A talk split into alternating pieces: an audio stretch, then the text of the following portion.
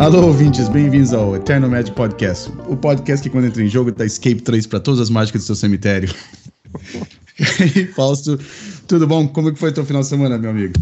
Foi muito legal, bacana, sensacional. Sejam todos muito bem-vindos à 16ª edição do Eterno Cast. Hoje recebendo um convidado muito especial, Felipe Medeiros, que vem aí jogando o fino do Legacy, fez top 8 no PTQ no MOL, teve bem no Eternal Weekend, jogou agora um torneio final de semana que vai, a gente vai poder conversar a respeito com você. E eu queria convidar, já aproveitar essa introdução para convidar todo mundo para participar no sábado, agora, dia 29, no Cebinho, aqui em Brasília, do primeiro Eternal Challenge de 2020. Nós vamos fazer um super evento, pela primeira vez vai ter torneio paralelo, vai ser uma festa boa, viu? Então apareçam dia 29, a partir das 9 horas da manhã. E você, Romário, como é que, como é que estão as Bom, coisas então, aí? é, Bicho, é, muito frio. Mas é, então, lembrando que a gente começa, antes de começar o podcast, falar dos nossos patrocinadores, a power9.com.br, a vaultofcards.com.br, Cebinho e a Card Hoarder. Ah, como você já falou, a gente tem hoje, essa semana, tem nosso convidado, o Felipe Medeiros. Eu e ele, a gente foi jogar no evento. ah, foi em Maryland, tecnicamente, mas vamos dizer que foi em Washington, D.C., on- é, domingo. Fala, Felipe, como é que foi? Como é que tá aí as coisas em Williamsburg? Ah, boa noite. Tudo bem? Foi tudo bem, gente. É... Cansativo um pouco a viagem, mas valeu a pena, viu? O torneio foi muito interessante, muito legal. A única parte frustrante perder as duas últimas rodadas pro Breach, o deck do momento. Então, explicar um pouquinho como é que foi o evento. Então, o evento foi organizado pela Dice City, que é uma loja que fica em Maryland, mas bem pertinho de Washington, D.C. Ah, mas o evento foi numa cervejaria chamada Silver Branch, é uma cervejaria bem legal lá, o espaço deles.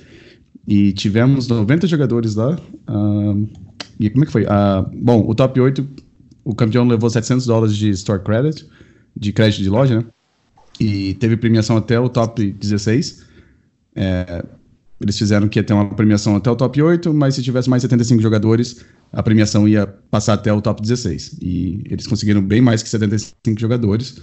E também eles Desculpa, anunciaram também que esses eventos vão ser, acabando, vão ser feitos a cada, a cada trimestre, que acho que eles falaram. Então vão ser quatro eventos. né? é, A cada É, três meses, né? Cada três meses, isso. Então, vão ser quatro eventos por ano, até que eles chamaram de Revise Open. Não, Revise Legacy Open número 1. Um, é, edição do inverno, né? A Winter Edition. Então, acho que talvez vai ter uma para cada, cada época do ano. Então, o próximo talvez seja no verão agora, depois primavera. Ah, desculpa. Primavera, verão, depois no outono. E. e- então, eu e Felipe, a gente fomos jogar. Felipe, quer começar a contar como é que foi a tua odisseia vindo de Williamsburg para cá? Como é que você se preparou? O que, que você Ah, jogou? Eu não me preparei muito porque eu tava até o último momento eu tava pensando em jogar com o, o Bug Yoko, mas no último dia ou dois dias antes eu resolvi que eu queria jo- jogar de long porque eu queria dar dread no Uro e castar o Uro do Grave. Então acabou que eu peguei uma lista do Mats que a gente olhou na, na verdade quando eu cheguei na sua casa e fui jogar com ela.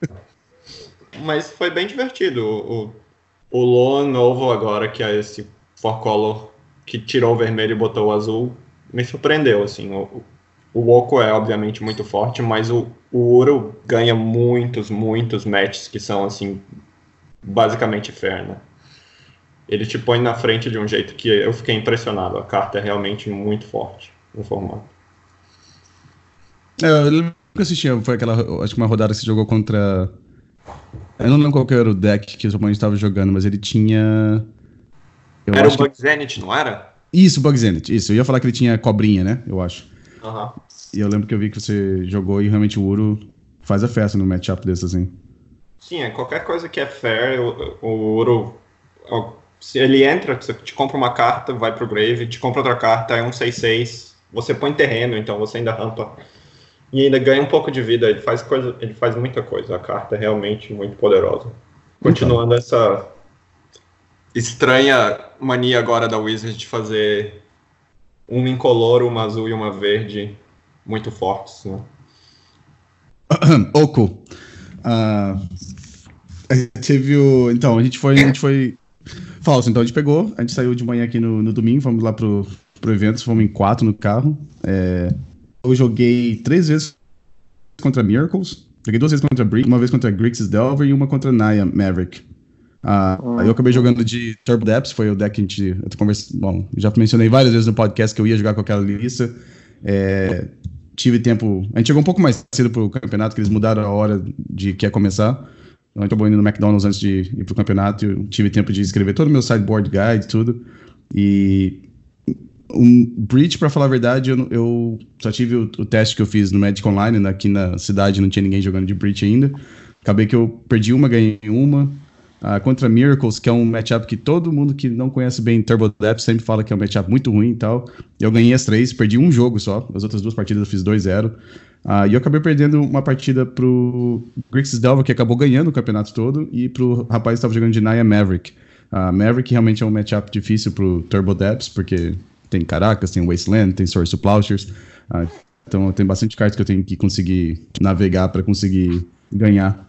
Mas é. Bom, o, o top 8 do, do evento acabou ficando sendo o Grixis Delver, que, é, que eu mencionei, o Punish Maverick. Tivemos um 4 Color Miracles, acho que a gente chama de Snowcall isso aí, né? Uh, um Depths, mas esse aqui é o, o Slow Depths. O Infect, que foi até o, um dos garotos que foi com a gente no nosso carro, né? Ele, a gente que ficar esperando ele jogar até o top 8. Uh, ah, e acho que era, era Bent Maverick. Ah, não, Bent, Bent uh, Infect. É, só que ele tinha o. A gente estava olhando aqui, né? O Teferi no sideboard, não tinha no main deck. Ele tinha só o, o Oco no main deck de Planeswalker. Uh, depois tivemos um outro Snowcall, um Death and Taxes e um Jeskai Breach, que foi o Anurag Das, que ficou em oitavo colocado. E, Falso, como você reparou aqui, depois, se a gente olhar assim o, um pouquinho, dar um zoom para fora do top 8, se olhar o top 16, tivemos uma, duas, três, quatro, cinco cópias do Jeskai Breach no top 16. Eu sei que você é, ainda gosta quatro. de conversar sobre esse não, deck. Não, só, assim, são quatro cópias no top 16. É, foi o deck mais representado no, no, top 16. E eu acho que, inclusive, por isso também é interessante o, a gente ter trazido hoje o Felipe, porque ele já vem alertando sobre a carta, né, o Underworld Breach, desde o lançamento dela. Né? Então, é, é, foi o deck no top 16 mais jogado. Em segundo lugar, o Miracles com três cópias. E o Felipe enfim, tem jogando, tá jogando competitivo, Legacy competitivo em alto nível, foi vice-campeão da Eternal Challenge no ano passado, fez top 8 no PTQ Legacy, é, vem jogando, fez X3 no, no Eternal Weekend, né, Felipe? E então é, seria bom a gente passar a palavra e deixar ele falar um pouquinho da, da visão dele, as impressões que ele tinha inicialmente da carta se se consolidaram ou não, se, se, enfim, se a carta agora parece mais poderosa do que ainda do que ele achava enfim, ter essa, essa opinião dele, compartilhando com o pessoal que está assistindo, está ouvindo o podcast e tá, acaba ficando sabendo das informações do Legacy, muitas vezes aqui em primeira mão nesse, no, no, no Eternalcast. Então, Felipe, diga lá, o que, que você que você sentiu aí do, dessa carta no torneio e, de modo geral, que você tem jogado muito mal também. Fala um pouquinho pra gente. Ah, é, então, é, eu acho que o design da carta é horrível, assim. Uh, eu não consigo entender como eles, seja lá quem foi que fez essa carta, achou que seria uma boa ideia fazer essa carta. É, mas eu acho que a gente poderia dizer isso de várias cartas que acabam entrando no Legacy e no Vintage de uma forma quando elas fazem barulho, né? Elas são normalmente as cartas que saem mais ou menos erradas no nível de power level e acabam aí realmente fazendo barulho nos formatos eternos. O deck em si, eu vacilo em dizer assim se ele é o melhor deck de formato, mas eu acho que essa lista atual agora, a lista do Togores que está se livrando do tutor e botando né, o Sevine's Reclamation, Intuition e o Teferi, uh, talvez seja o melhor deck do formato agora. É, o, o pacote dele é muito pequeno, né? que ele precisa para combar. Então o resto do deck inteiro é basicamente interação ou cantrip para achar interação. E é isso que torna ele tão poderoso assim. E o, esse pacote de mentor no side também, em muitos decks, ontem eu perdi a segunda partida contra esse deck, foi assim, o cara cortou quase que ele deixou um pedaço mínimo do combo. Ele cortou assim três Brain Freezes, uns LEDs, botou quatro mentores e um bando de resposta. Aí ele respondeu os meus hate pieces que eu sou obrigado a trazer. Eu tava jogando com o Lon, né? Então eu sou obrigado a trazer vários pedaços de hate pieces para tentar responder ao combo, porque é uma ameaça muito grande. O meu deck fica meio anêmico e aí ele te atropela com o mentor, né? Então, o fato que ele tem esse plano B no side também é uma coisa que me preocupa um pouco, assim, sabe? Uhum.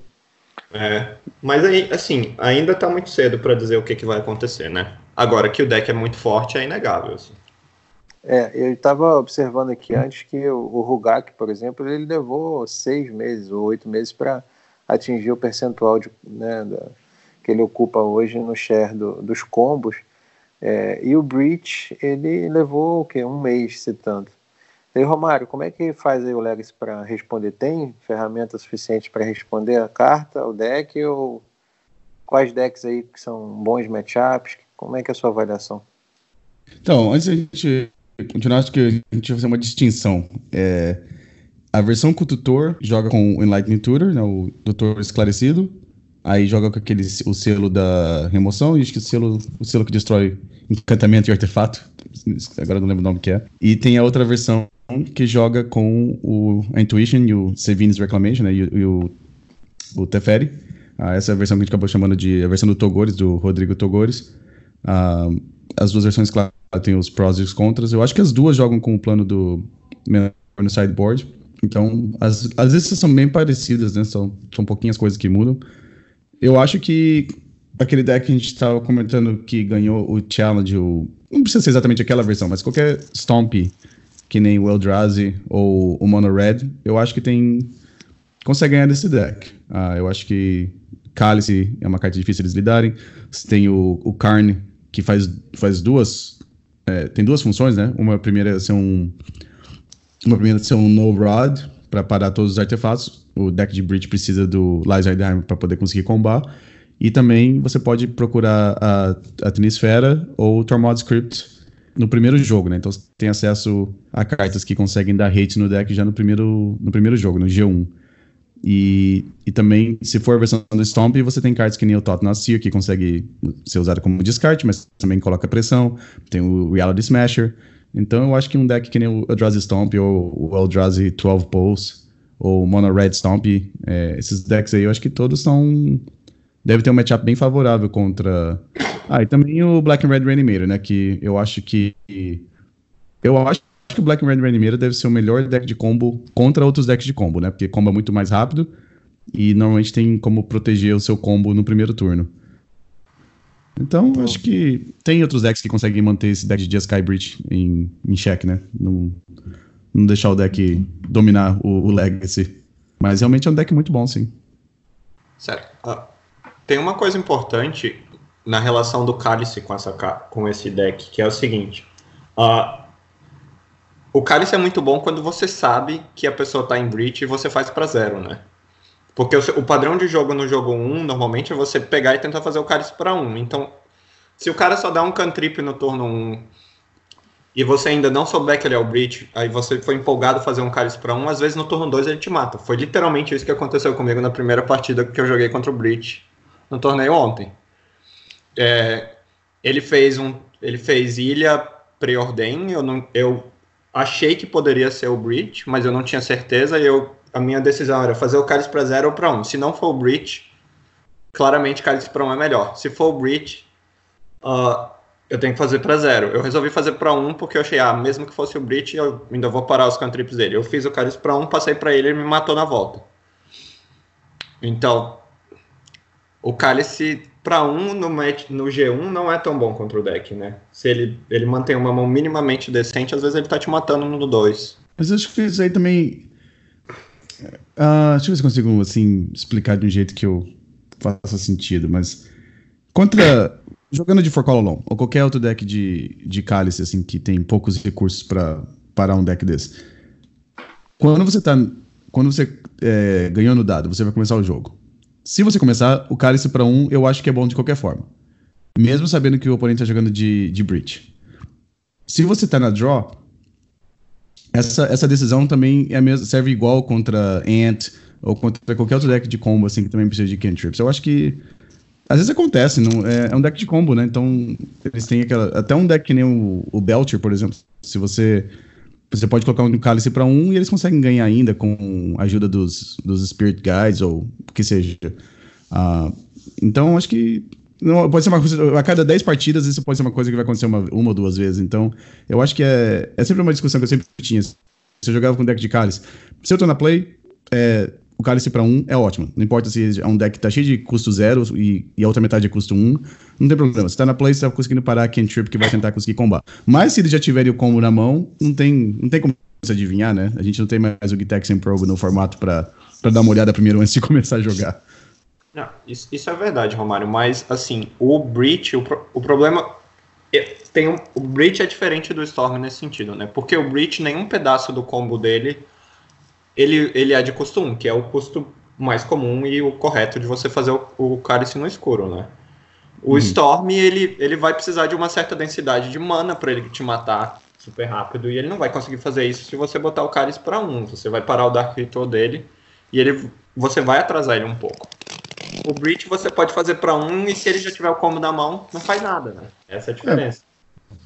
É. Aí no caso ele combar no 2, ele necessariamente tem que ter o Breach e o LED, correto? Ou não?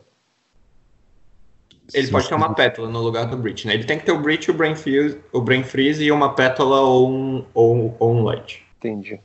Sim. Ah, peraí, no, no segundo turno? É, é. Foi, bom, foi isso que aconteceu, que, segundo o Felipe. Ele foi combado no segundo turno. Não, também aconteceu comigo também, só que eu, eu acabei ganhando a partida, mas é, eu, não, tem um monte que é mais comum que eu quando joguei com o deck, eu fiz mais vezes. É você só jogar o Lies Diamond e dar flashback, não, flashback não, desculpa, é, escape no Brain Freeze que tá na sua mão.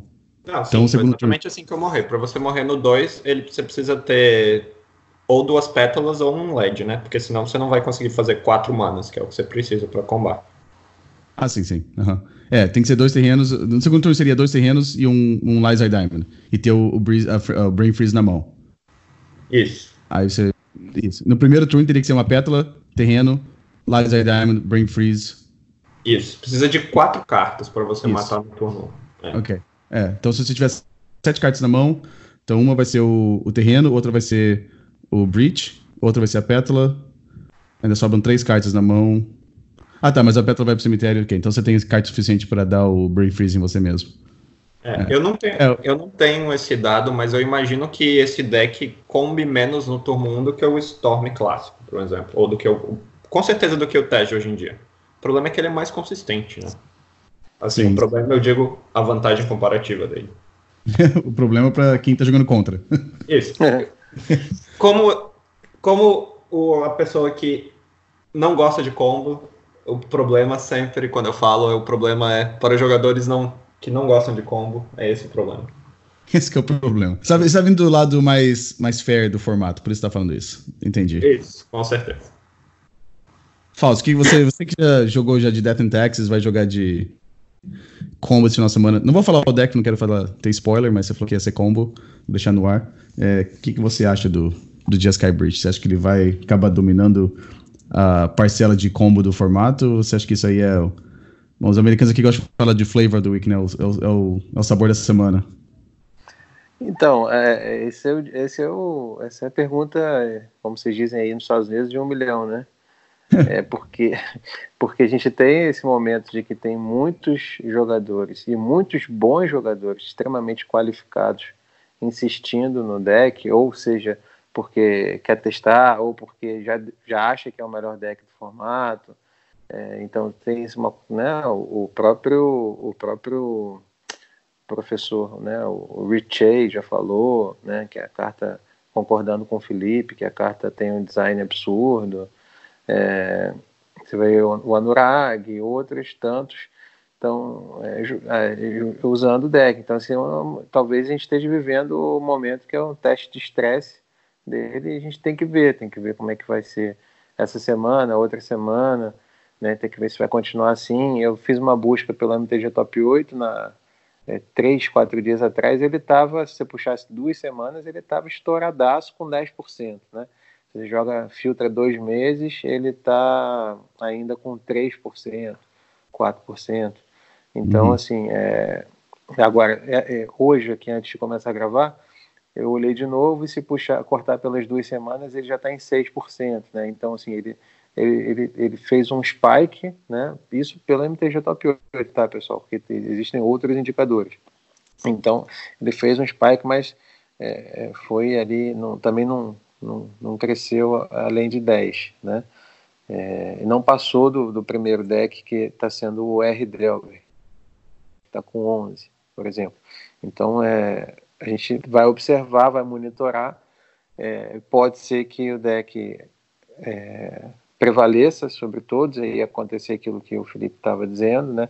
Se chegar ao ponto de você começar a ter que fazer lista contra esse deck, aí o formato deixa de ser saudável e mudanças podem ser feitas.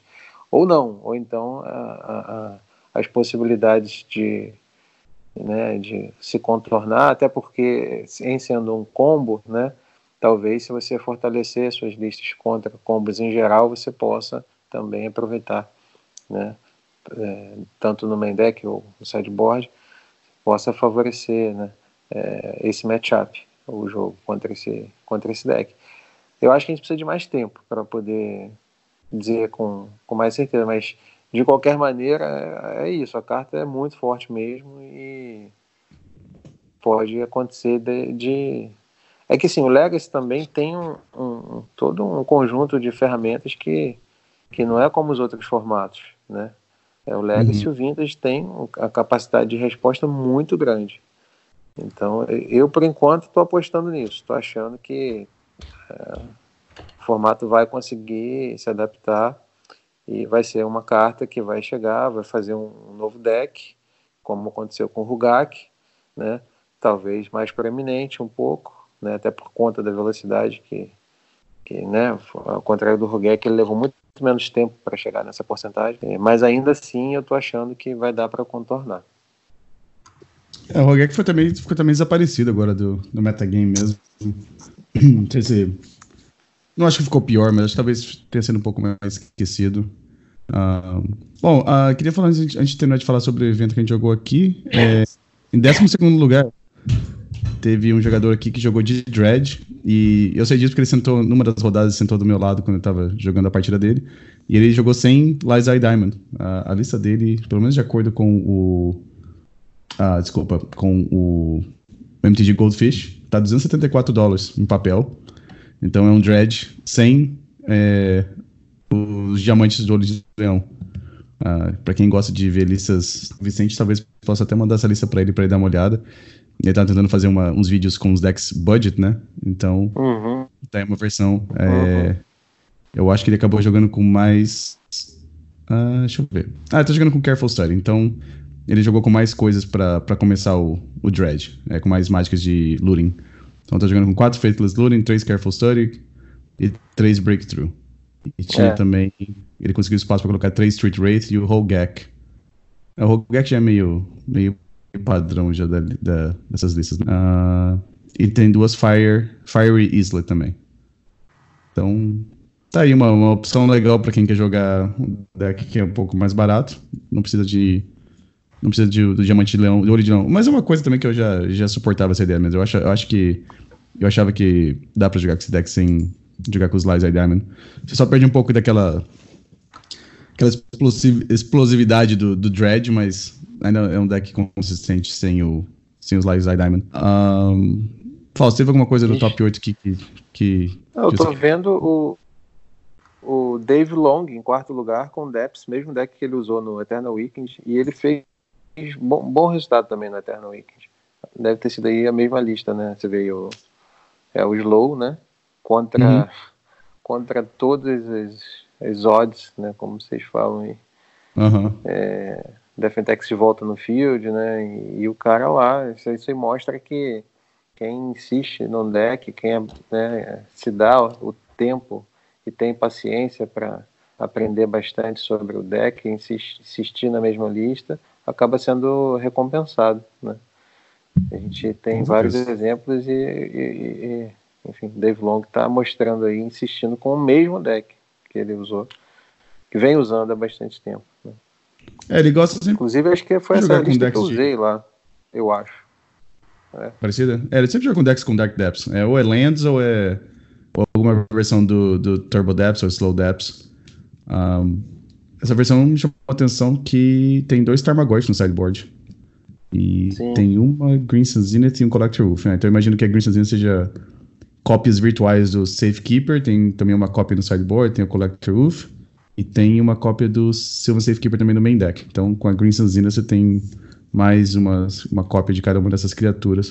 Uh, não, Fausto, engraçado que você falou isso mesmo, que realmente, o, até o, eu assisti, o, eu não consegui assistir toda a stream do campeonato, porque a gente estava lá, mas na volta, é, no carro mesmo, eu estava assistindo, e foi exatamente isso o, o acabou ganhando.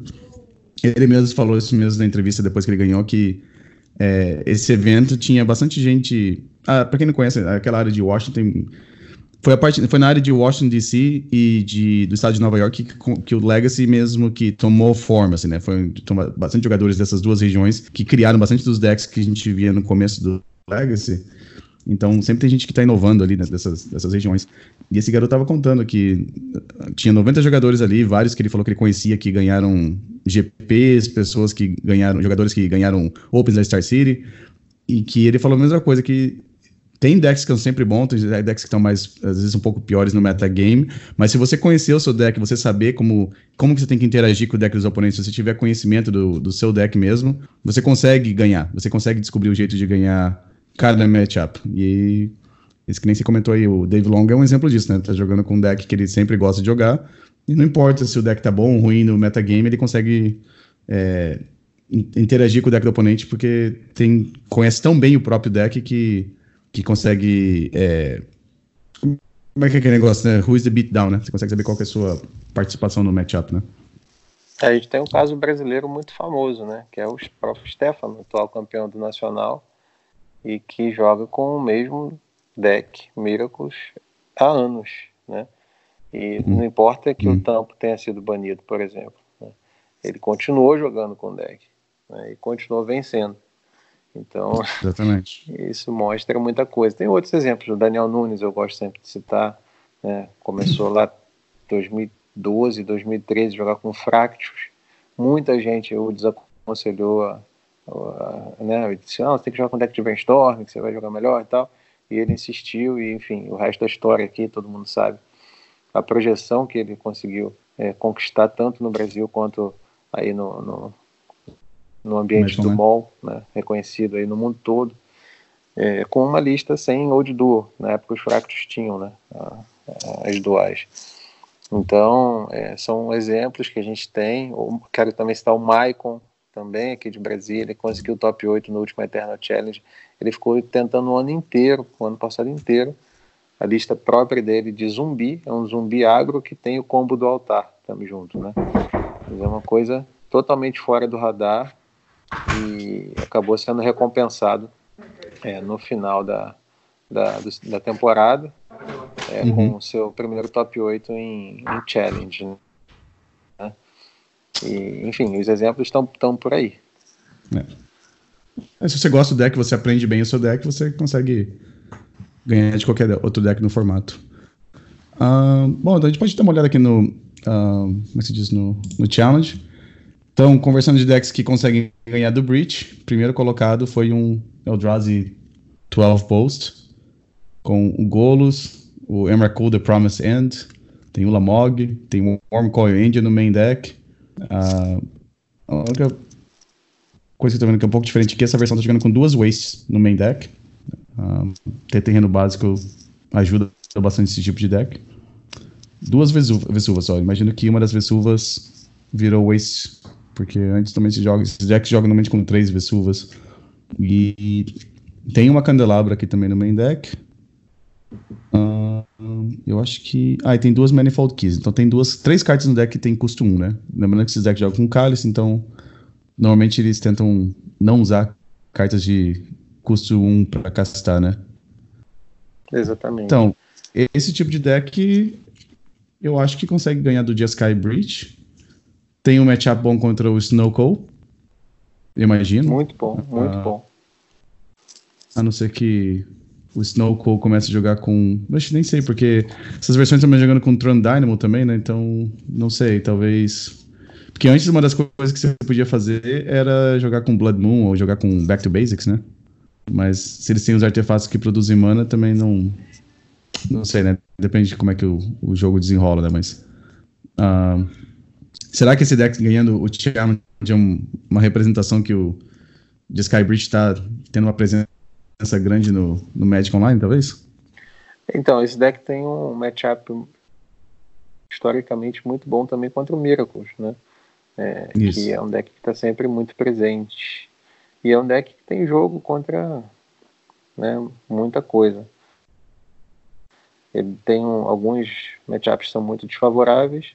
Eu imagino que, por exemplo, enfrentar um BR Animator deve ser tanto quanto desagradável. E aí você vê quatro leyline pretas no side, por conta uhum. disso, provavelmente. É, mas, assim, é, na média do, do field atual, acho que ele, tá, ele ataca muito bem o metagame. É, o... É, o segundo colocado foi um Black and Red Reanimator falando isso também. É, não sei é, se... Eu, não sei se esse deck é tão ruim contra o Reanimator, não. É. É, ah, acabou ganhando aí. Né? ele tem Cálice e, e Trinisfera que ele pode castar no 1 já dá algum jogo para ele. E, obviamente, o hate no sideboard de cemitério sempre ajuda contra, esse, contra o Reanimator, né? Uhum. Uh, a minha impressão é que os piores matches desse deck devem ser os decks que tem a melhor carta do Magic, o Cavaleiro do Relicário. Ah. Eu gosto também, não sei, se, é, não sei se eu falaria que é a melhor carta. Uh... que ele falou que não é a melhor carta do Legacy, é a melhor carta do Magic. Do Magic, aham. Uh -huh. uh, sabe como é que normalmente eu perco pra esse deck?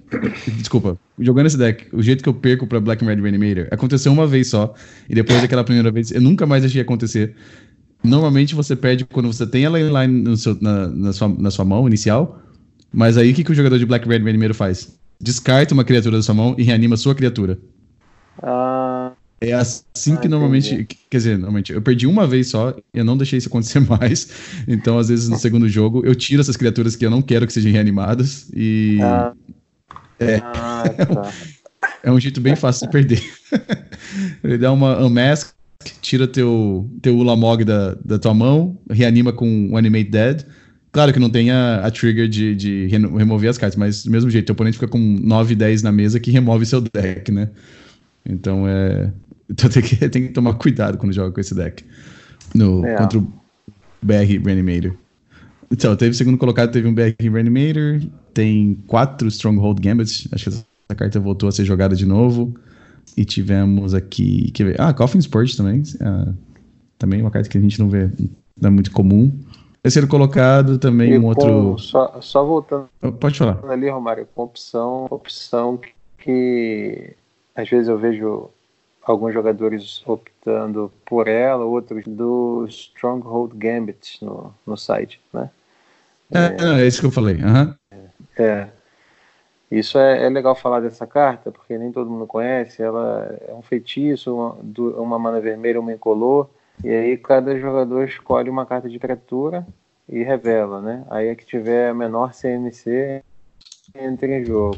É uma, é uma, uma forma do, do Reanimator é, escapar do, dos Grave Hate, né? Na medida em que ele tem a segurança de que do outro lado o oponente não vai ter um Delver, né? Uhum. Enfim, é, não é também contra qualquer deck que, que deve subir ou pelo menos é, não se deve lançar a mão dela antes de você fazer uma mask ou, ou então outro descarte ter informação da, da mão do, do, do, oponente. Mas é uma opção que eu, eu vejo que vem sendo, que foi, começou muito, estava é, muito presente no, no início do deck, depois foi deixada de lado e agora eu estou vendo que está tá voltando.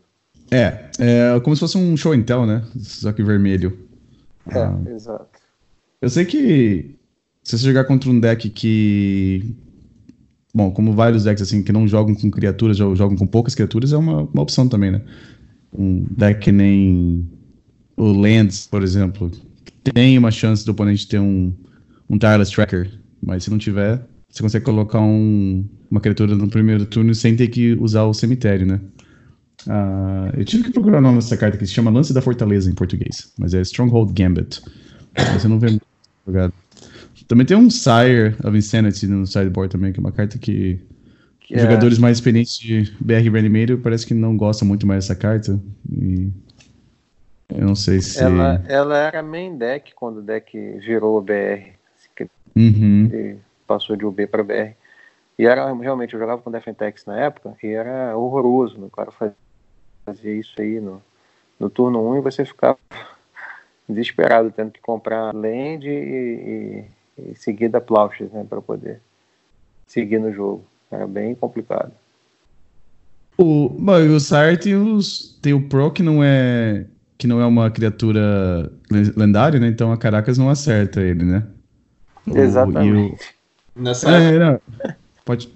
Nessa pode. época do Defentex você podia comprar, eu também jogava muito Defentex, né? Nessa época você também podia comprar Planície e Mãe, né? Porque a mãe segurava. Sim, sim, verdade. Isso. E aí é isso que eu falo também, que não tem, não tem voar, é. Exato. Você a longo prazo tendia a ganhar o jogo, porque o, o Reanimator ia estar descartando a mão, você ia estar descartando a mão, as suas cartas são mais fáceis de castar do que as do Reanimator, né? Agora, essa carta também deve ser muito boa num formato, num ambiente onde você está esperando muitos outros combos, né? Porque se você faz ela no turno 1 contra outros combos, até contra o próprio Breach, eu imagino que ela ganha o jogo, porque o Breach vai precisar de duas, a não ser que ele você descarte e ele top deck o Breach, né? E ele já tem os terrenos. Aí você se ferrou. Mas fora isso, ela parece que seria uma boa opção contra o próprio Breach. Será? Porque se você colocar o. Se você colocar o Brain Freeze no cemitério. Acho que não dá tempo, né? Porque eles teriam que, eles teriam que dar cantrip para poder achar terreno, depois cantrip para poder colocar outro terreno na mesa, e depois colocar o Breach, e depois tentar ver se ganha, né? Talvez não dá é, tempo, porque ele mata em. 3, não é bom botar ela, né? Mas se você botar ela antes do cara acertar o segundo terreno, ela deve ser bem boa. Verdade. É, eu ainda acho que o Black Red Reanimator é o. Que nem eu comentei, eu acho que é o melhor deck para você jogar contra outros combos, né? Porque é muito rápido e tem ferramentas para ganhar de qualquer combo. E aí aproveito para lembrar, Romário, que tem um primer no eternomagic.com.br, escrito pelo Roberto Cardoso, Robertão, né? Ficou em primeiro lugar no Suíço Nacional Legacy 2018 com deck e foi vice-campeão da última edição do torneio. Ele escreveu um longo artigo dando várias dicas. Então, se está afim de jogar um deck tem um ótimo custo-benefício, gosta de combo, ele está aí a, tem um texto dele à disposição para quem quiser é, aprender mais sobre o, sobre o deck. E já seguindo para o terceiro lugar, Romário, o Challenge, eu vou vendo que o Carne já é a, a carta tá em destaque aí, né? A gente teve um, um Big Mana no primeiro lugar, e no terceiro lugar tem um Stomp, né? Não é Stomp que, aí? Ou meio que é um que... híbrido, né? É um, híbrido, tem o é. Reaper, tem o, o Smasher, uhum. é, então ele não tem o mímico, né? Mas é, ele acho... tem o cálice, ele tem o monolito, mas ele tem Cloud Push também. E o carne tá, tá entrando. onde tem aquilo que o Felipe estava falando, onde tem a, a Soul Land, né? Ou pelo menos a Ancient Tomb. A gente está vendo carne com ele, o plano de sideboard quase vai, quase metade do side. Ou pelo menos um terço com, com as cartas para serem acessadas pelo, pelo carne. É uma cartinha que chegou para ficar no Legacy, né? É, essa aqui. Eu acho que o, o Mimic acho que é quando a gente. É ele que define se é, se é Stomp ou se é. é. Se é o, o Big Mana. Ou eu, bom, eu chamo de Big Eldrazi, né? Mas o. Você vê que tem, tem um monolito para poder dar uma ramp. E tem. É, o topo da. da não, tem o Ugin também, né? Não, é o Ineffable, desculpa. Então é, o Lamog desse Ceaseless Hunger é, o, é a maior criatura do deck. Um, Jogando com dois Eyes of Ugin. A outra versão a gente tava jogando com uma só. Deixa eu ver só pra, pra não falar. É, tava jogando com uma, um só. Ah, porque o outro joga com o Golos, né? Que consegue achar qualquer terreno no deck. É, eu acho que então. Pode ser que esses, esses dois decks, o primeiro e o terceiro colocado, sejam um, um sinal que o metagame online, pelo menos, já tá reagindo ao de Sky Breach, né? São dois decks que dão trabalho pro, pros decks de Breach. É, essa é a versão média do Eldrazi, né? Tem basicamente ele aproveita os dois melhores Eldrazi, né? O Reality Smasher e o Tot Not Tem a versão maior ainda, né? Que é o Big Eldrazi mesmo, que aí ele usa aquela, aquela carta, aquele Eldrazi de 6 manas que quando entra em jogo pega os terrenos, exila 4 e põe os terrenos do oponente em jogo. Uhum. Eu não uhum. lembro o nome dele agora. Oblivion Sour, eu acho. Oblivion Sour, aham. Uhum. É, aí aquele ele vai a curva maior, né? Ele aumenta a curva e normalmente aquela versão não usa o Reality Smasher. Então essa aí é um híbrido, né? Tipo, o híbrido Eldrazi, médio Eldrazi, sei lá. Que ele tem um clock mais rápido do que essa versão maior por causa do Smasher, mas ele também ganha os jogos de late game que ele precisa, né? Com o Lamog e esse Ugin menor. Né? Eu acho que a versão maior vai ao menos uma cópia do outro Ugin também. O Ugin de 8 manas, né? Isso. Ó. É, os dois eu acho que dão, dão trabalho para os decks de, de Breach, né? Eu acho que só tem. Eles talvez tenham um pouco de dificuldade contra decks de Wasteland, né? Que nem, que nem o For Colon que você gosta de jogar, ou, ou Lands. Uh, Sim, os decks... esses decks, esses decks, por eles terem Cálice, Trinsfera e Carne, eles com certeza dão trabalho pro Breach, né? E eu acho que, ao contrário do, do da No Rod e do Collector Uff, né? Que o Breach tem um plano de interação, ele, para interagir com o Planeswalker é mais complicado, né? É, então, tem, que ser na, tem que ser na pilha, né? Uhum. É, tem que ser com uma Force of Will. Mas aí tem muita carta que tem que dar Force of Will nesse deck. Um, bom, em quarto colocado, finalmente, Falso, quer falar dessa aqui? Essa aí? Bom, essa é a lista que a gente falou inicialmente do, do Togores, né? Uh, que é o combo do Underworld Breach com Brain Freeze. Brain Freeze aí impactou bastante, viu? Essa, essa carta. Inclusive o Brain Freeze subiu de preço. É, ele tem, a gente falou bastante, ele tem uma coisa que a gente não falou, tentar falar as coisas que a gente não abordou ainda, né?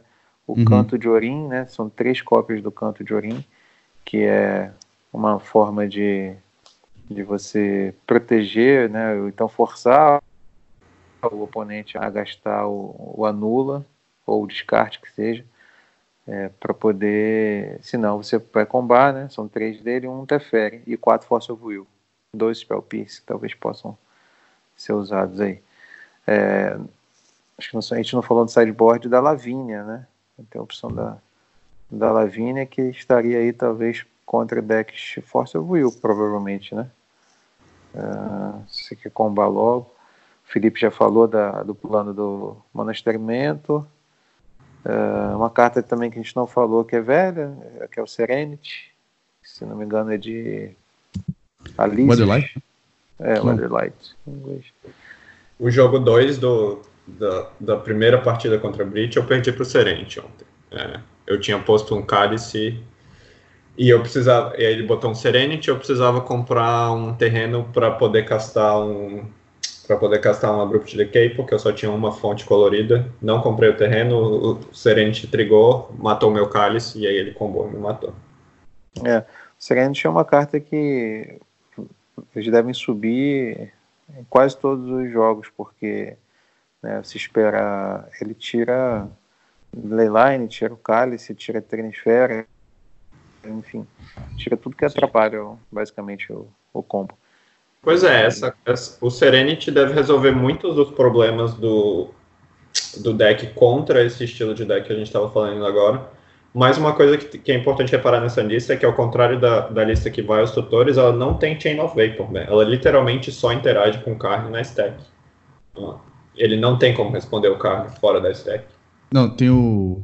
Bichinho tem o Teferi. É. O Teferi não dá bounce em Planeswalker. Verdade. Que você, como, por isso que você jogou melhor que eu. É. o Felipe o Teferi resolve, O Teferi resolve o cálice, mas não resolve o, o, o, o carne o, o carnão. Não resolve. Não, verdade.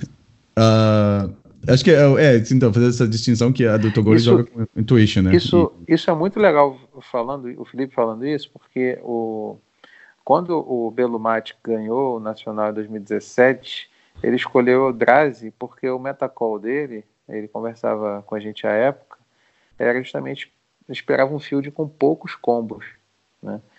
E, então ele falou, não, vou jogar aqui de Eldrazi porque, enfim, é, tem pouco combo e ele é bom contra Delver, é bom contra Miro, é bom contra quase tudo menos combo. E foi desviando dos combos e joga muito bem também. E acabou ganhando o, o campeonato. E aí a gente vai lá e olhar agora os Eldrazi, né? É, agora, ele também jogou com Stomp, né? O que gente, os que a gente viu aí não são essa, essa versão do Mímico tal. São um pouco mais lentos. Mas ainda assim, né? São Eldrazes é, e que são muito bons contra esse deck aí que, que a gente está vendo, que é o que foi em quarto lugar, o, o Underworld Bridge. Uh, a Lavinia que é interessante, eu não sei se ainda.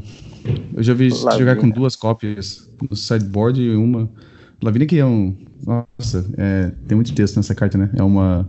Quando lançou, a gente viu que com certeza ia ser jogada no, no Vintage, né? Mas no Legacy a gente tava meio assim se, se ia ver algum jogo. Talvez agora apareça mais. É... Fausto, quer, quer, quer tentar explicar? Porque tem, um, tem uma redação aqui nessa carta, né? Não é uma.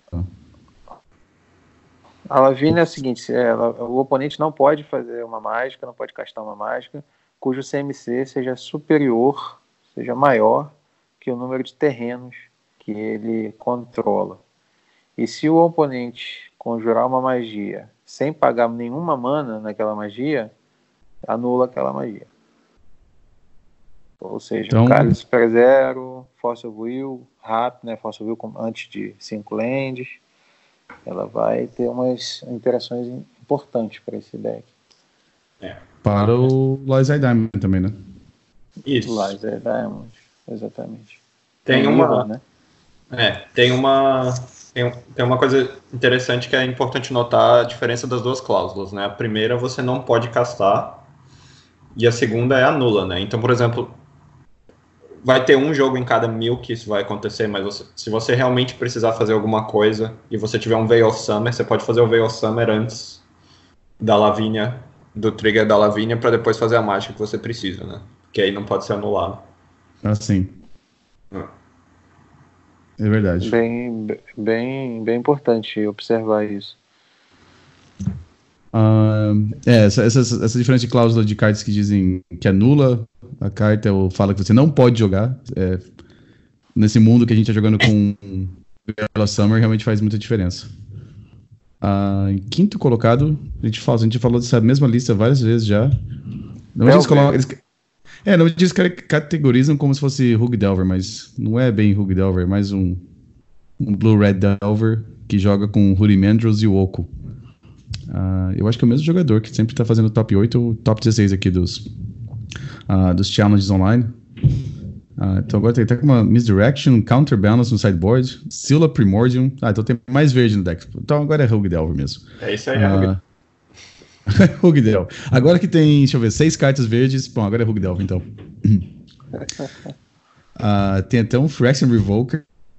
Esse sideboard aqui, acho que não vou tentar fazer muito, não vou tentar entender muito não. E tem um Counterbalance, é um só. Ah, Winter Orb faz sentido, mas é, é um, é um Blue Red Delver com Rudimentals. O resto tem até Chain Lightning que bem bem característico do, o R Delver.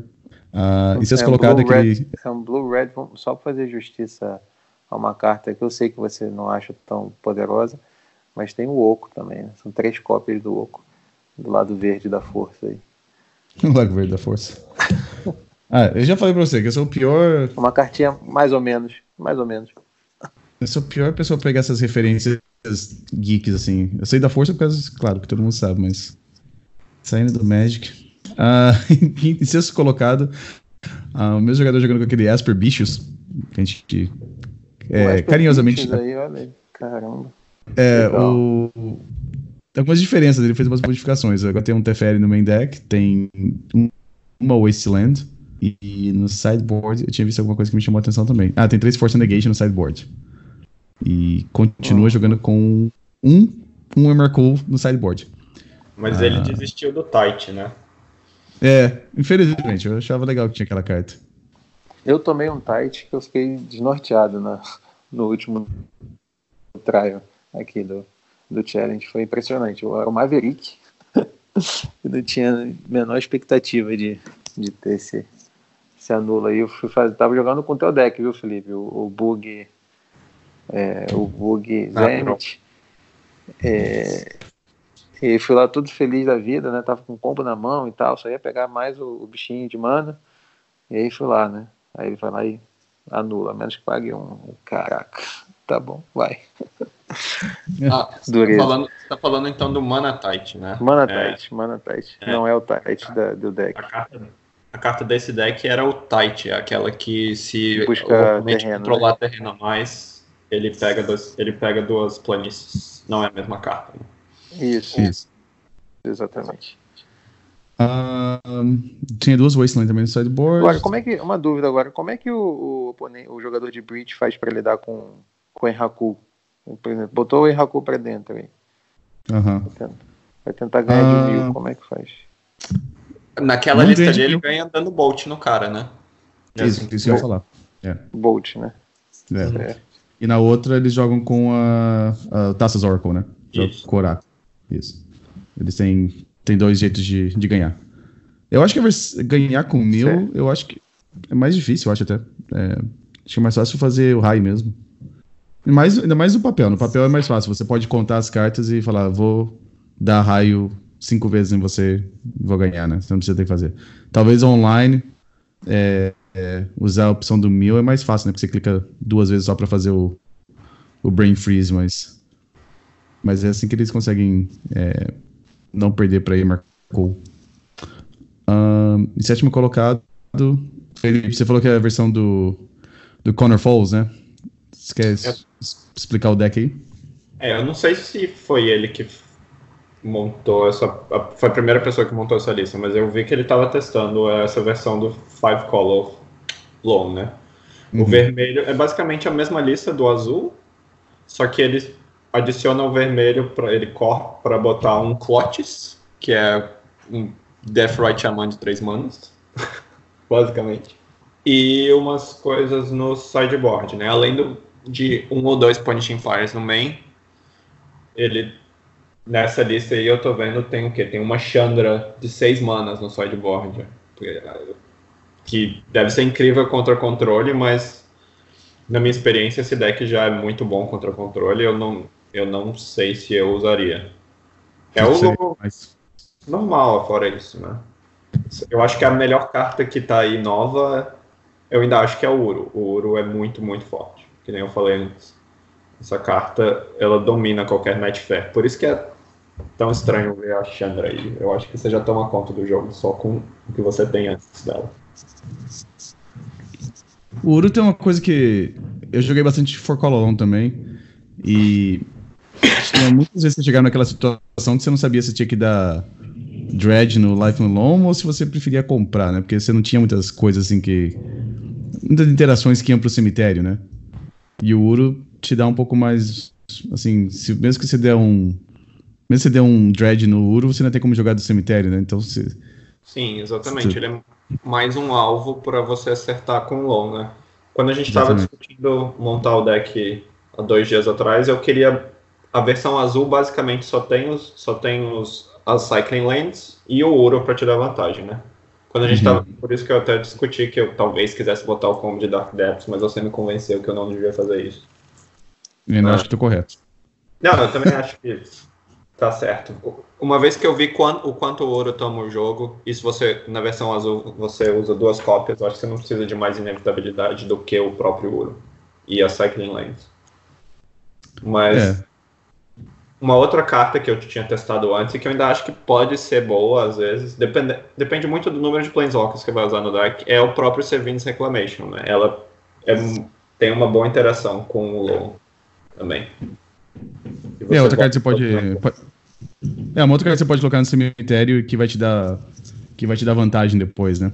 Exato. É. é. O ideal é você ter. O ideal é você ter duas ou três maneiras de ganhar vantagem fazendo loan no, no match grindado, né?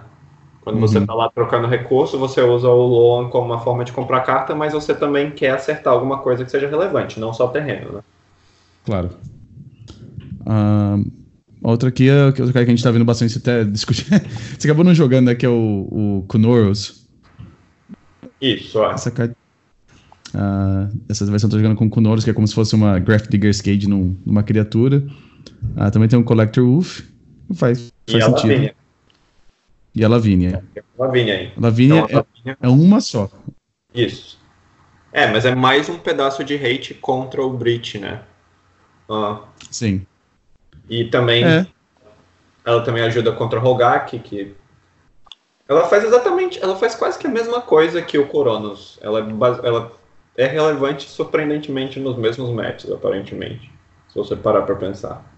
Então é um jeito de di- diversificar tu- o seu hate, né? São duas É. cartas que fazem coisas parecidas, mas são duas cartas diferentes. Exatamente. Ah, ok. Porque as duas são lendárias, né? Então você não vai. Então você não pode botar duas cópias delas. Ah, sim. Tá, po- pode ser um outro motivo por ter duas, né? Em vez de você jogar com duas talhas, por exemplo, que se você comprar. Tem duas aqui também, claro, obviamente, mas não é. Se você colocasse quatro talhas, por exemplo, depois você compra a primeira, já você já dá. Já, já dá mal, né? Mas agora essa aqui você tem. Então você teria quatro cartas que seriam boas contra combos, assim, em forma de criaturas lendárias. Mas são É, três criaturas É, a diferentes. talha é muito boa contra os decks de cantrip também, né? Várias vezes Sim. você vai trazer ela contra o próprio Miracles ou coisa assim, dependendo da sua lista. Agora, Uhum. essas, essas duas cartas, a Lavínia e o Coronos, elas são. Eu acho que elas. Assim, eu não tô lembrando agora de mais. Tem outras interações com certeza. A Lavínia para Fossil Fuel, o, Cor- o Conoros vai ser bom contra Dread e Reanimator. Ah, mas elas. As duas têm como alvo principal o Breach e o Rogak. Verdade.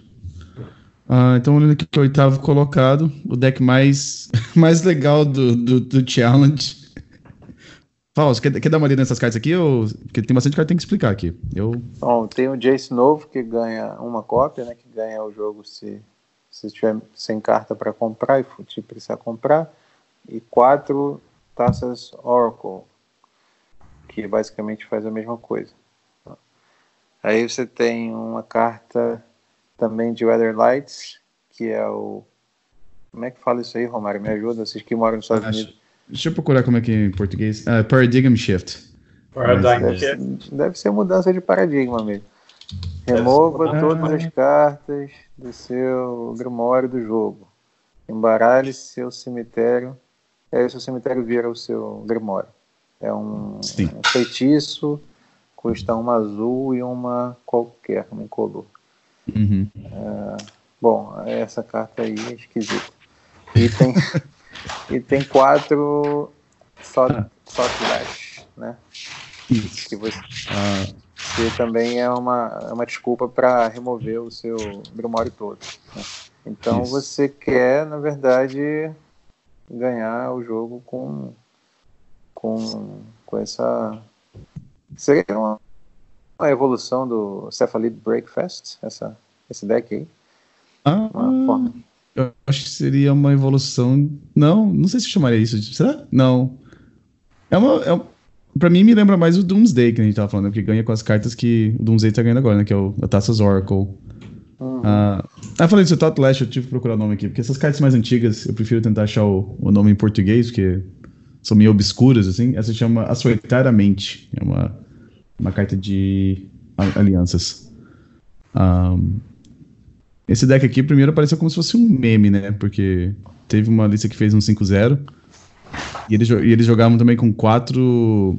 O Maníaco do Laboratório, né? Aham. Então, você tinha 16 cartas, vamos dizer, são, são 4 Paradigm Shift, 4 Thought Lash, 4 Oráculo, 4 é, Laboratório, o Maníaco do Laboratório, então são, tinha 16 cartas que faziam, que combavam juntos, né? E agora você tem até o Jace novo, que também é como se fosse um Maníaco do Laboratório. Ah, ficou em oitavo colocado aqui, então será que, talvez, pra quem gosta de jogar com uns decks bem diferentes, isso aqui é uma boa opção.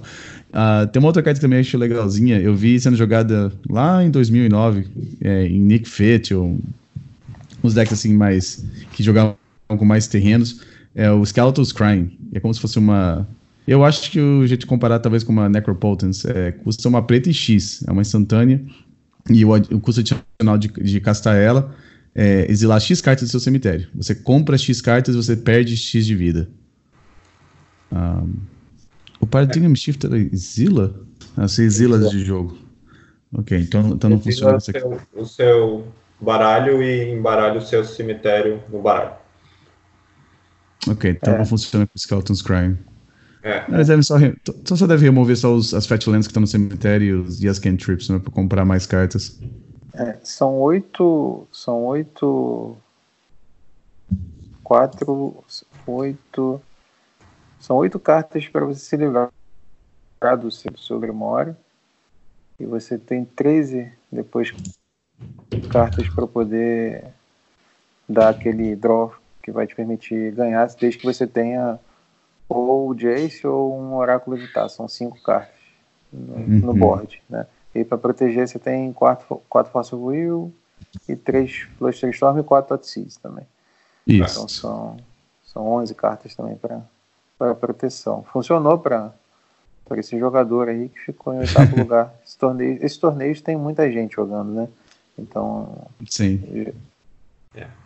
geralmente é, tem uma, uma quantidade imensa de, de jogadores e de decks e, o, enfim, tem respostas genéricas, né?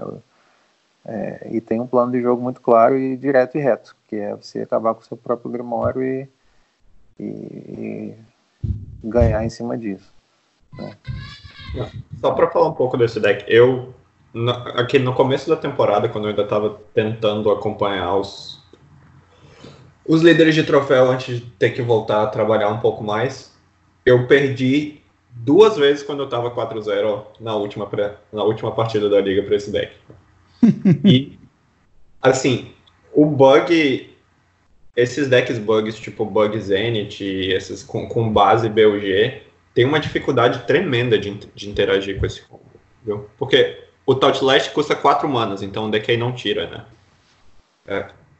E você não tem muita coisa para fazer contra encantamento.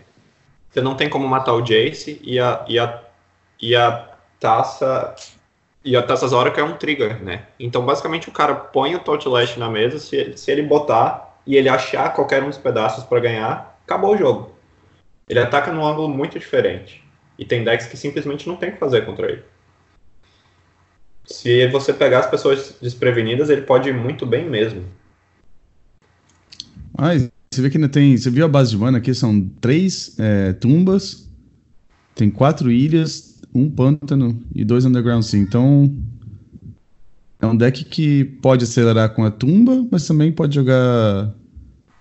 Não, não perde de, de Wasteland tão fácil também, né? Uhum. É. A base manda mais sólida. É, ele, é, ele é. é só o B, né? Isso. Ter, ter pétala e tal. Tem a pétala para acelerar Exato. também. Né? É. Eu acho que se você pegar. Se você pegar um ambiente de um bando de deck fé de base BUG com esse deck, você faz a festa. É, inclusive você faz a festa contra a Defentex, porque ele não, nunca vai nomear o, o por exemplo, com o Revoke.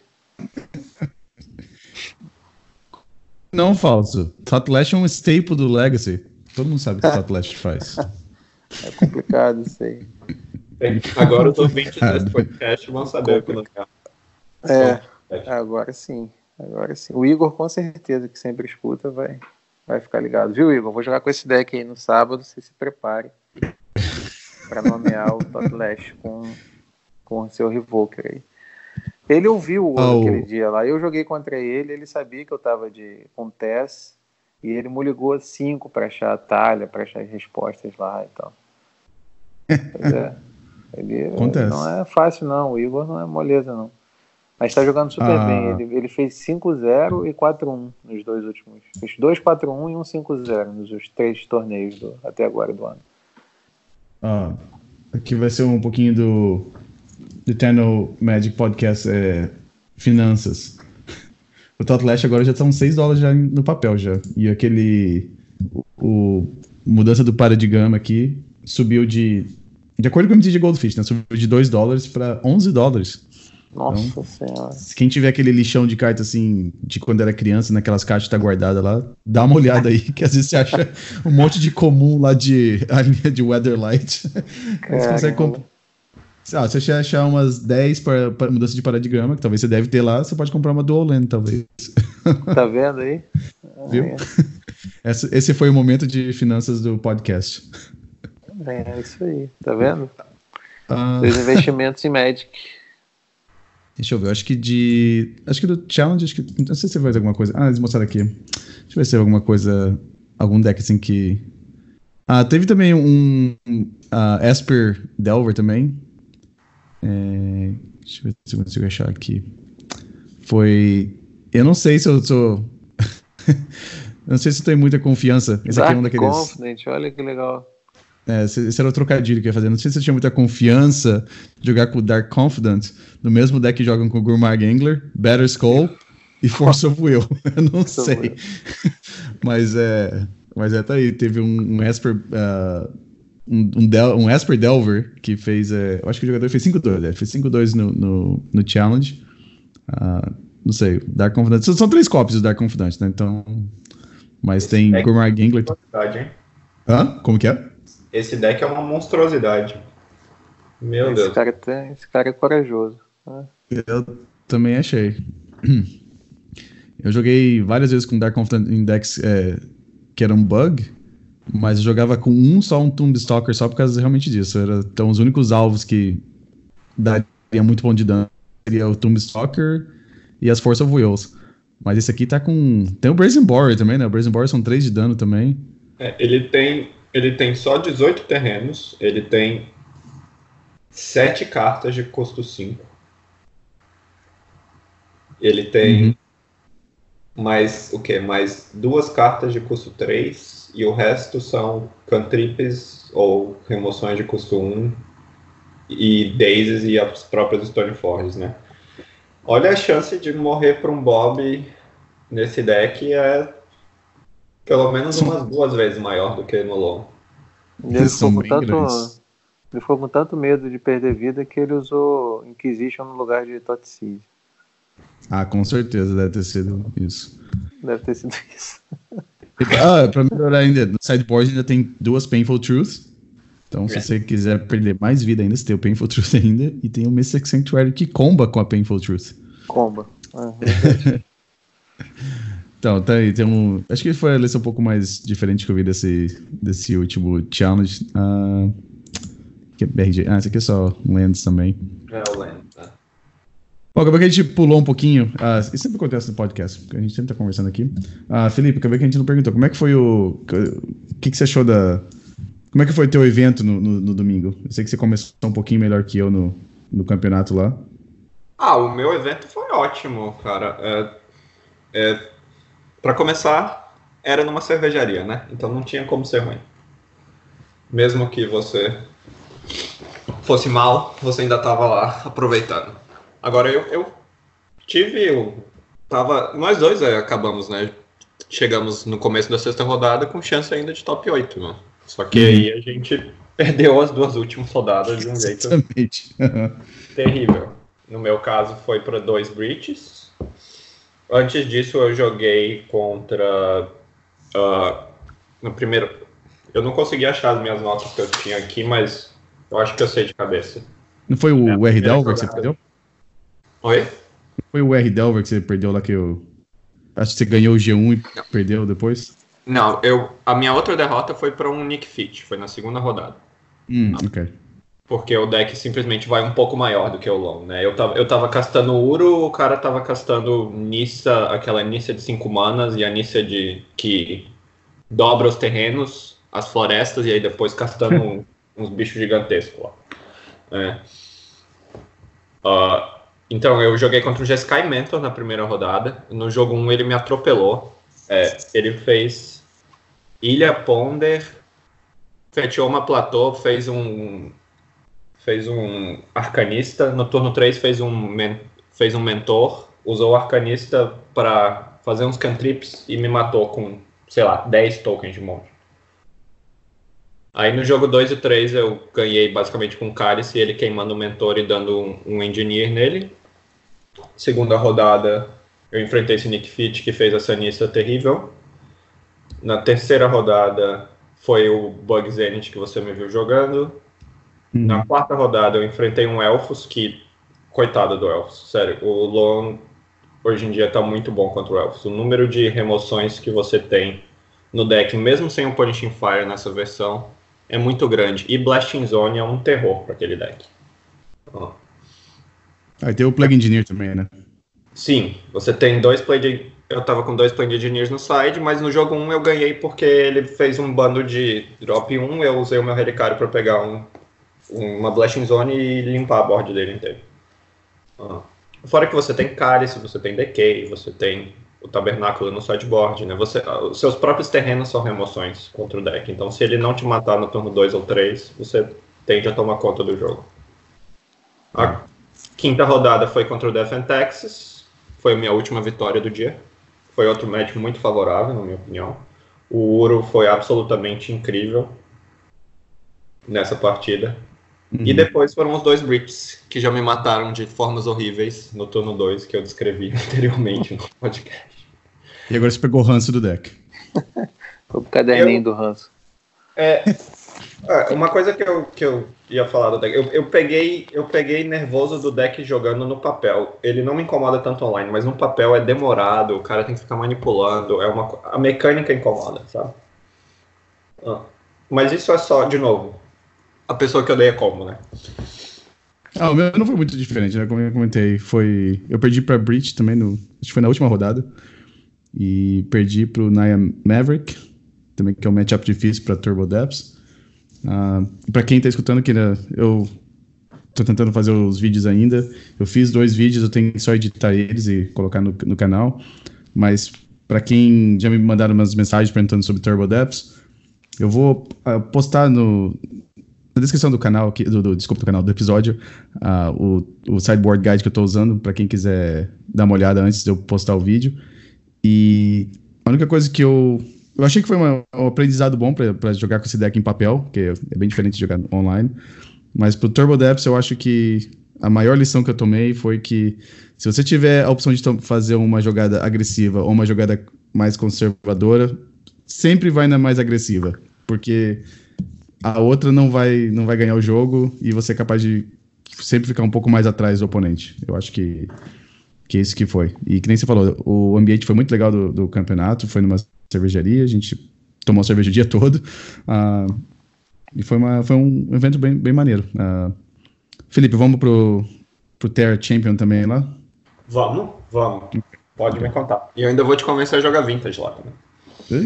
Ih, Falso, como é que você acha do Vintage hoje em dia? Jogar ou não? Vintage é um formato muito legal.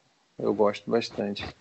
Ai, ai, ai. E agora, é, eu não sei como é que tá agora, mas até o ano passado ele, ele sofreu muita mudança, né? Na última banlist teve cinco cartas que foram restritas e isso deve ter alterado demais. Não sei como é que tá hoje, teria que ver. O formato é... ainda tá bem parecido com, com o que estava no Eternal Weekend, com a diferença que agora estão aparecendo alguns decks de Breach e de, e de Taças Oracle, né? Ah.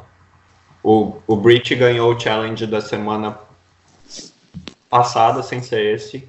Ele numa shell de, de Painter. Ah. E fez top 8, né? o mesmo deck fez top 8 essa semana. O Michael Bond fez top 8 com esse deck essa ah, tá. semana. Tá. É. Lampalote, é. Um cara que, que é queria... de Death and Texas no, no Legacy. Tá jogando de Painter Vintage. É, não vai jogar de Death in Texas no Vintage, né? Então. ah, então, qual, é o deck mais, qual é o deck mais meme, assim, mais meme do, do Vintage? Acho que deve ser o Shops ainda, né? Shops, ok. Então talvez eu jogue com isso, então, se eu for jogar lá. Não, tem o, o, o, deck de Hollowvine agora, que, que, eu acho que é mais meme do que o Shops. É. Ah, ok. Ok, tô vendo aqui. Ok, é mais meme mesmo. Nossa, o deck tem bastante carta de Legacy. Tem, uh, eu acho que deve ser tudo Legacy Legal aí, com exceção do Bazar, Bazar? e Mine.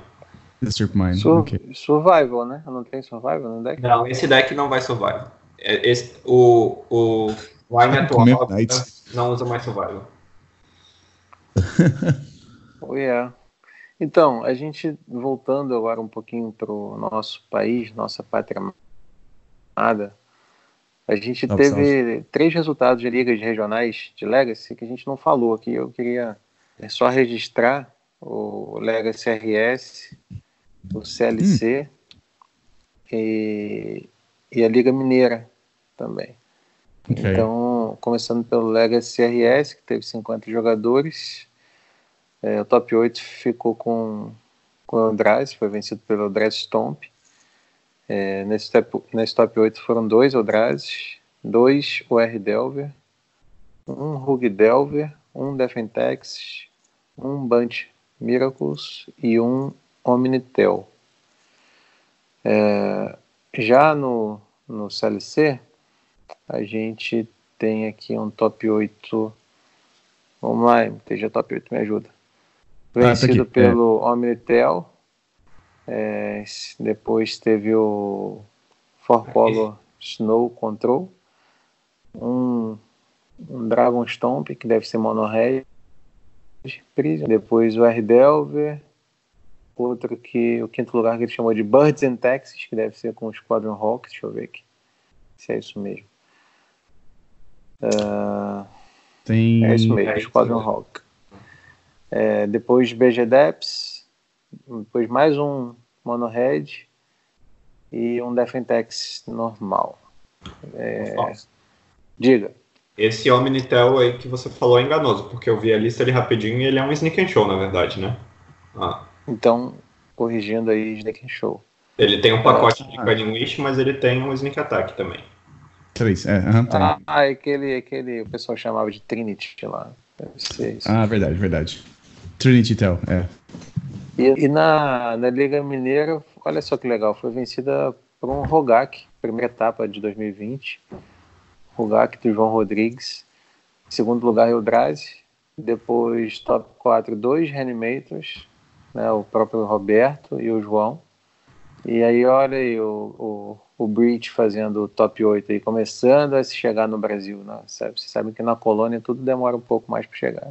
Então tem o, o Breach, depois o Elfo, Humanos e mais um Reanimator. O pessoal gosta lá, a turma do Pão de Queijo curte aí o, esse trem de Reanimator aí, hein?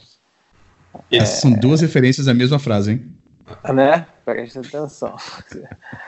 uh, falando que o British é do, foi do Thiago, né? Que ele tá jogando uma versão que eu acho meio diferente da que os, os outros jogadores de Bridge estão jogando. Eles jogando com o Inferno Tutor.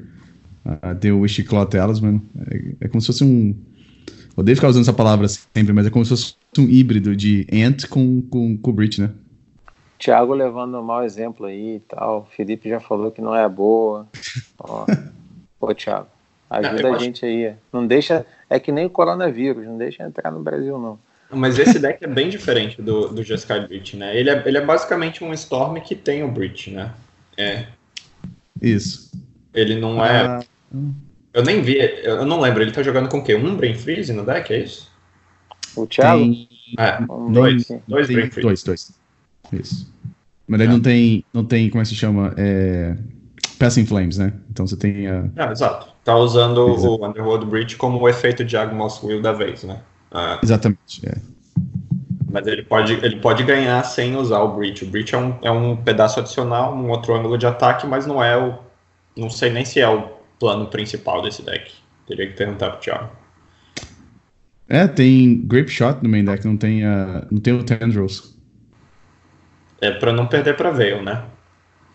Verdade. Ah, o Grip Shot também é bom, que é bom contra decks que nem o Death in Texas, né? Isso. Ela, pim, pim, pim. Uh, nossa, agora eu reparei, tem bastante combo nesse top 8, né? Muito. São três, três Reanimator. O Hogak é combo, né? Tem, tem o, Elves. O Elves talvez a gente coloque aí. Hum, e o Bridgestorm. Então só o, só o jogador de humanos aqui que foi jogar Fair e o Eldrazi. O Eldrazi a gente não sei se a gente pode chamar de Fair também, né? Depende de como é que você chama isso. Mas são os dois que não vieram com combo para o campeonato. Ah, acho que o, o Roberto Cardoso já tá mudando o metagame lá e todo mundo tá jogando de Reanimator também. É. Isso, isso acontece. Mas legal dar esse, esse, essa passada aqui nas ligas regionais. Claro, claro. Ah, a gente sempre tem dedicado espaço para falar do, dos torneios Legacy no Brasil, que tem crescido, a olhos vistos aí nos últimos anos. Uhum. Reforçar o trabalho do, dos organizadores regionais que tem mantido o Legacy de pé e esse tempo todo é, vale a pena.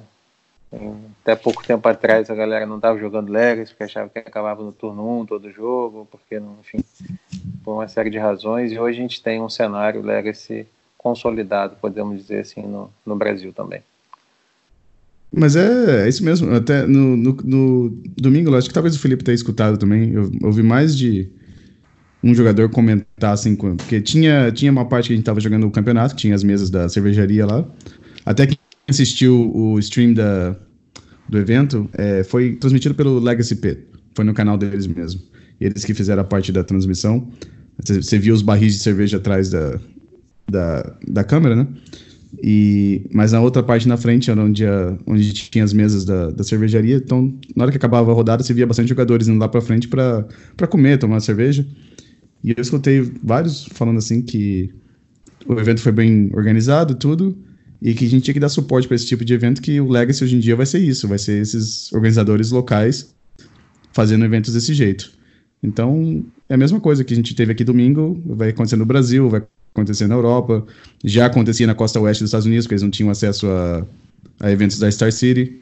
Então, é, é isso mesmo, tem que, é, o que tem que dar apoio para os organizadores de Legacy ou de Magic, né? No, é, locais, né? Porque é assim que o formato vai continuar existindo. É, isso aí. E a gente continua na torcida por uma divulgação aí, nova divulgação depois de 7 de agosto, que pelo menos é, uns dois ou três GPs aí sejam no formato Legacy, né? Hum, é, falso. Spoiler alert, não vai ter nenhum. Eu, que isso? Eu apostaria em zero também. É. Também não vai ter nenhum, não. Ó, o não, Eternal Weekend é o... informação é palpite? É, vamos dizer que palpite, não, como é que se chama? É uma opinião. É um palpite assim. informado, né? Você palpite tem, informado, obrigado. Tem inside information, né? Não, que eu queria ter, mas não. ah, não, é, então é palpite, pô. Ah, tem o. Eu acho que o evento, assim, que vai ser o GP do, do, do Legacy vai ser o Eternal Weekend e vai ser os, os eventos que o Jeremy Arson tá fazendo, né, que nem o 40k dele. A minha esperança é que ele no, no futuro talvez esse, esse organizador é, expanda o evento para outros lugares e talvez ele faça com vaga, número de vagas maiores, que esse foi esses eventos que ele está organizando por enquanto tem um número limitado de, de vagas, né? Não sei, talvez uhum. No futuro ele faça alguma coisa maior e com maior número de jogadores, né? Sim, se ele conseguir um local maior, tem a demanda, né? Porque a, a lista de espera tá enorme, estava enorme para esse evento. Né? Eu tô na lista de espera. Meu, e a lista de espera já esgotou também, já. Sim. Ele, ele, ele parou com 500 jogadores na, na, lista de espera. Eu acho que meu número é 262, acho que é. E eu entrei no site para poder fazer inscrição menos de 15 minutos depois que. Não, foi menos de, de 40 minutos depois que abriu a inscrição. 33 minutos vendeu tudo. Então, a demanda tá ali. O pessoal quer jogar Legacy. É. Se a Wizard então... escutasse nosso podcast, eu ia falar pra eles: você tá escutando? é, é, mas eles vão, vão anunciar Legacy, com certeza. E quem sabe a gente não se encontre para um GP Legacy esse ano ainda. É, tem sempre, tem sempre o Eternal Weekend, né? O Eternal Weekend sempre tá lá. Onde o pessoal vai, vai se encontrar para jogar os formatos mais antigos. É, isso aí. Bom, então, pessoal, é, Fausto, você tem mais alguma coisa que você quer falar antes de a gente terminar o episódio? Reforçar para quem pegou do, do meio para o final. Sábado, dia 29, Eterno Challenge, primeiro Eterno Challenge 2020, Brasília, no Cebinho, a partir das 9 horas. O campeão leva uma Tropical Island, são 3 mil reais entre prêmios, sorteios e brindes. Então, se joga lugar de jogador de Magic que curte aquele Magic raiz, o Legacy é está em Brasília, é no Cebinho 406 Norte. Venha jogar conosco, clima fraterno, é, sem deixar a competitividade de lado, mas clima muito respeitoso, amigável, com certeza você vai ser bem recebido. É isso. Se o pessoal quiser entrar em contato com você, como que eles fazem? O Pombo Correio. Pombo Correio, ok. É, porque ou, não é hashtag. Ou, ou Twitter, Twitter, Eternal Eternalmagic TT. É o Twitter. Ou e-mail, ou eternalmagic.com.br, enfim, Facebook também, arroba eternalmagic.br. Várias formas de entrar em contato conosco e é, ou pelo Fausto também no, no Facebook. Pelo do Romário, manda pro Romário, que é mais fácil. Ele me manda. tanto faz. A gente acha contato. Felipe, você queria falar mais alguma coisa antes de a gente terminar aqui? Ah, não, tô bem. Obrigado por ter me convidado. E vamos ver se o Legacy vai conseguir achar uma resposta saudável para o Underworld Reach. O Felipe tá indignado ainda com a carta. Felipe, se alguém quiser que eu querer, se alguém quiser mandar mensagem para você de consolo sobre o, o Breach, se eles quiserem entrar em contato com você pela internet, como é que eles fazem? Ai, meu Deus do céu. É, eu não fico muito, eu não sou muito sociável na internet, mas pode me achar no Facebook, é Felipe Medeiros, I guess. Se você, ah. não gosta do, se não gosta do Breach, você tem essa afinidade com o Felipe, agora você pode mandar mensagem para ele pelo Facebook, então. Vocês ele discutir o ódio pelos decks de combo do Legacy. Então, pessoal que, que, curte o Breach, pode mandar mensagem pro Felipe, que ele responde tudo. Ele fica feliz, feliz da vida. Uh, e se alguém quiser entrar em contato comigo, é Romário Neto 3 no Twitter. Uh, peraí, no Twitter. E se for, eu também tenho o meu canal no, no Twitch, que é twitch.tv barra Romário Vidal, tudo junto. Uh, ah, vou falar também do Magic Online também, que já mandaram mensagem pelo Magic Online. É, acho mal barato isso também. É, Romário Vidal também, então se, se cruzar por alguma liga, ou às vezes eu tô jogando um deck novo no, na sala de For Fun ali do Legacy, também pode mandar mensagem. Fico muito feliz. E no, no Facebook é Romário Neto, mas para mandar mensagem é mais fácil pelo, pelo Twitter mesmo, eu tô mais disponível. Bom, acho que é por isso mesmo essa semana. Até semana que vem, falso, e até a próxima, Felipe. Até mais. Valeu, até.